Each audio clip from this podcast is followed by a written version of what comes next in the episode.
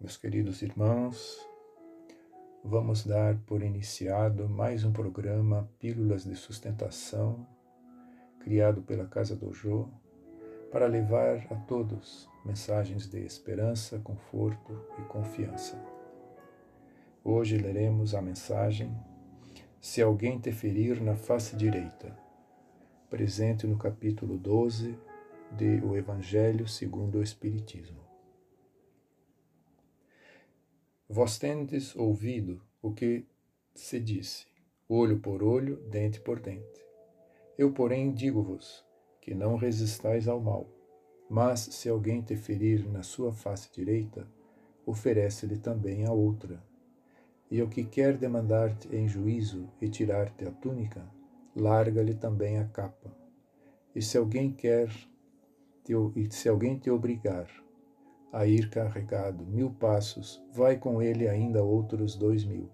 Dá a quem te pede, e não voltes as costas ao que deseja que lhe emprestes. Passagem do Evangelho de Mateus, capítulo 5, versículos 38 a 42. Os preconceitos do mundo a respeito daquilo que se convencionou chamar ponto de honra dão esta suscetibilidade sombria, nascida do orgulho e do exagerado personalismo que leva o homem a geralmente retribuir injúria por injúria, golpe por golpe, o que parece muito justo para aqueles cujo senso moral não se eleva acima das paixões terrenas. Eis porque, dizia a lei mosaica, olho por olho, dente por dente, mantendo-se em harmonia com o tempo em que Moisés vivia. Mas veio o Cristo e disse: Não resistais ao que vos fizer mal, mas se alguém te ferir na tua face direita, oferece-lhe também a outra.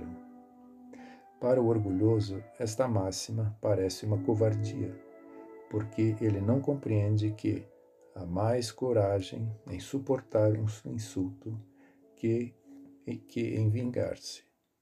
E isto sempre por aquele motivo que não lhe permite enxergar além do presente.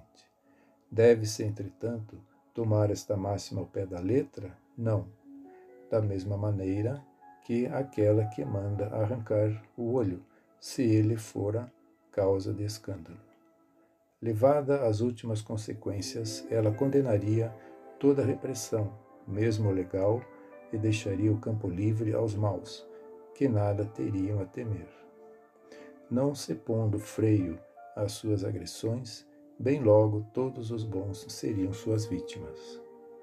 O próprio instinto de conservação, que é uma lei da natureza, nos diz que não devemos entregar de boa vontade o pescoço ao assassino.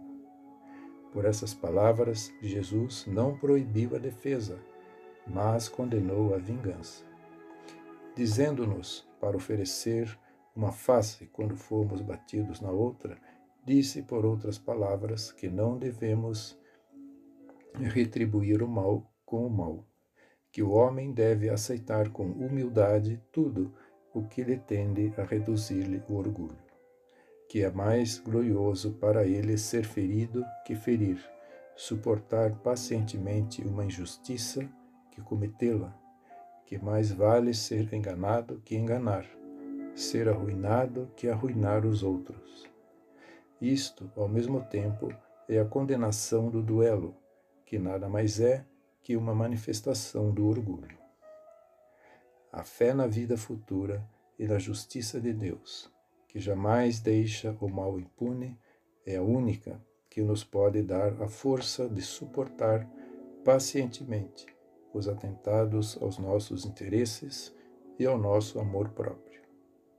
Eis porque vos dizemos incessantemente: voltai os vossos olhos para o futuro. Quanto mais vos elevardes pelo pensamento acima da vida material, menos sereis feridos pelas coisas da terra. Meditemos nesta mensagem maravilhosa do Evangelho em relação àquilo que vimos fazendo em nossa jornada. Que Jesus ilumine o nosso caminho Que assim seja, graças a Deus.